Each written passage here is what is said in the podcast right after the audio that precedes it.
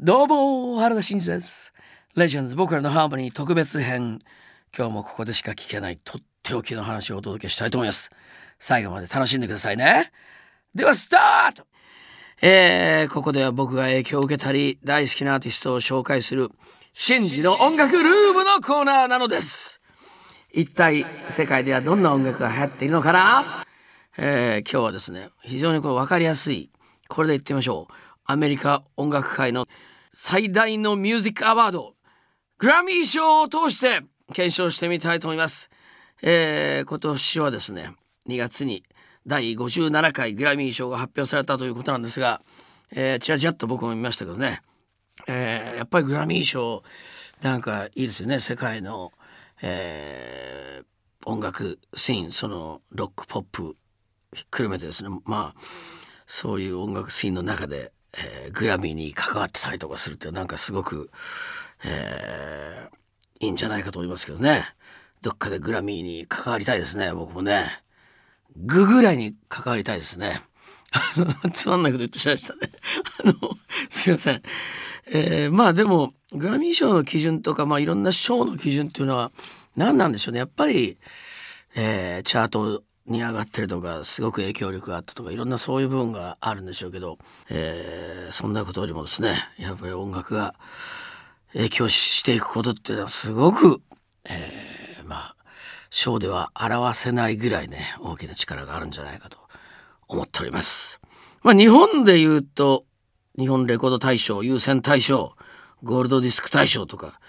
あとは MTV ジャパンとかですねいろいろあると思いますね。僕はあのそういうのに関わったことないんですよ。もうデビューの時にちょうどまああらゆるこう新人賞総なめですねみたいな話になってたんですが確かにあのチャートもねこうトップ10に全部同時に入ってきたりそれからアルバムはずっと4週ぐらい、まあ、トップでしたよね。そういう記録的なことがあったようなのでもうすぐにねそういうことを言われたんですがえー、っとでも一つ出ると何かにも出なきゃいけないみたいなそういう話も実はありまして全部辞退したっていう流れがありましたね。だから新人賞みたいなの一切もらわず、まあ、その後の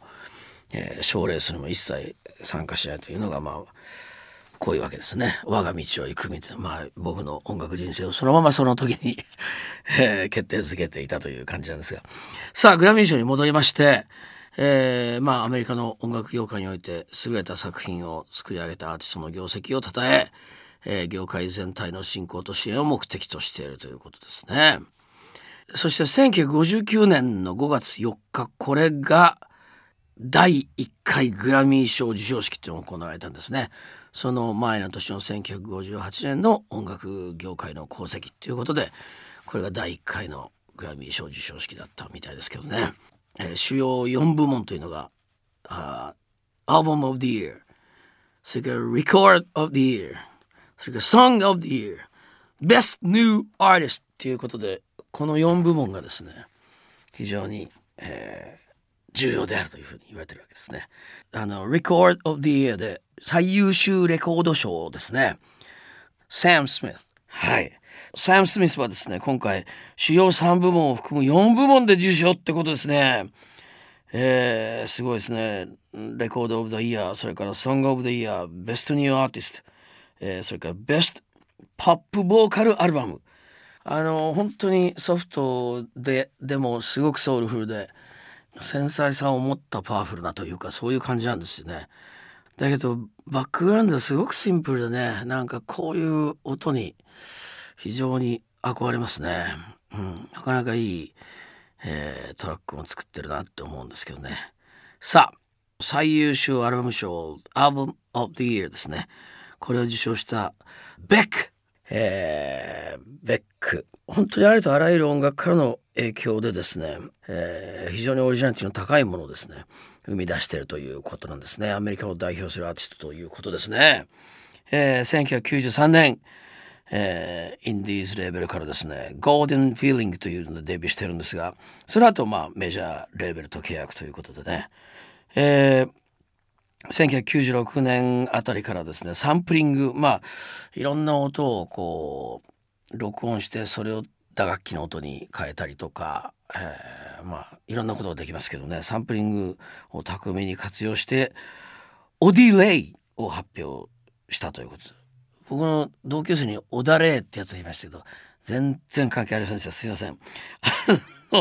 えっとまあとにかくいろんなジャンルをそれまで聞いたこともないような形で自由に融合させるというあの大傑作というふうに高い評価を得てるみたいですね。ちょっといろいろ聞いてみたいですが、えー、2014年アルバム「Morning Phase」えー、これが最優秀アルバム賞。他にも最優秀ロックアルバム賞も受賞しているわけですね。素晴らしいですね。次は Best R&B Song ですね。Drunk in Love Beyonce featuring Jay-Z ビヨンセといえばもうあの渡辺直美で皆さんもよくご存知だと思うんですで 日本ではビヨンセがやっぱりみんな知ってるっていうよりはそれを真似してる渡辺直美がやっぱりすごくお茶の間では知られた存在じゃないかなと思うんですが。ビヨンセはデスティニー・チャイルドとしてデビューしたわけですね。1997年ですけども。で今回は、えー、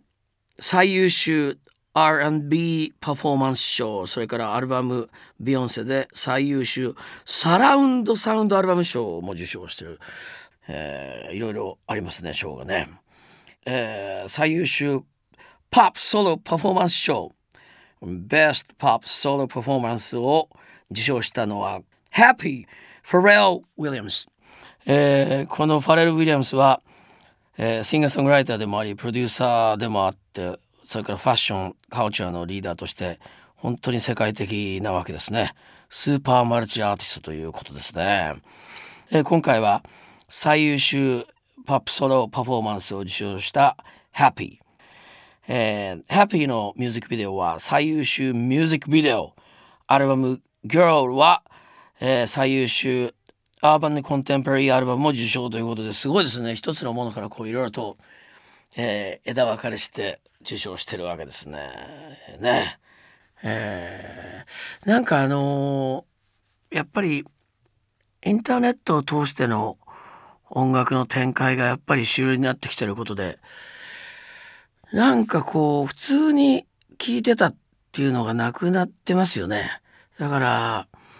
ラジオから聞こえてきたりとかテレビからなんかあっと思ったとかねそういう感じでの音楽への接し方っていうのがやっぱりすごく少なくなってきてるような気がするんですよね。まあいまだにあのいわゆる FM ステーションとかで聞く状況っていうのはアメリカではかなりやっぱり主流にはなってましてそんな中で、えー、インターネットで音楽をダウンロードしていくとかですねそういう流れは方やもあるわけですよね。なかなかね、まあ、いろんな形で音楽を受け取るような感じになってきてるんですけども。やっぱりいろんな場所に浸透していくことが本当にその音楽の力を発揮させることにつながるんじゃないかと思いますからね。僕もいろんなとこに食い入っていきたいなと思いますが。ということで原田真二がお送りしてきた「レジェンズ僕らのハーモニー特別編」いかがでしたか？楽しんでいただけましたでしょうか？次回もまたお楽しみに！バイバイ！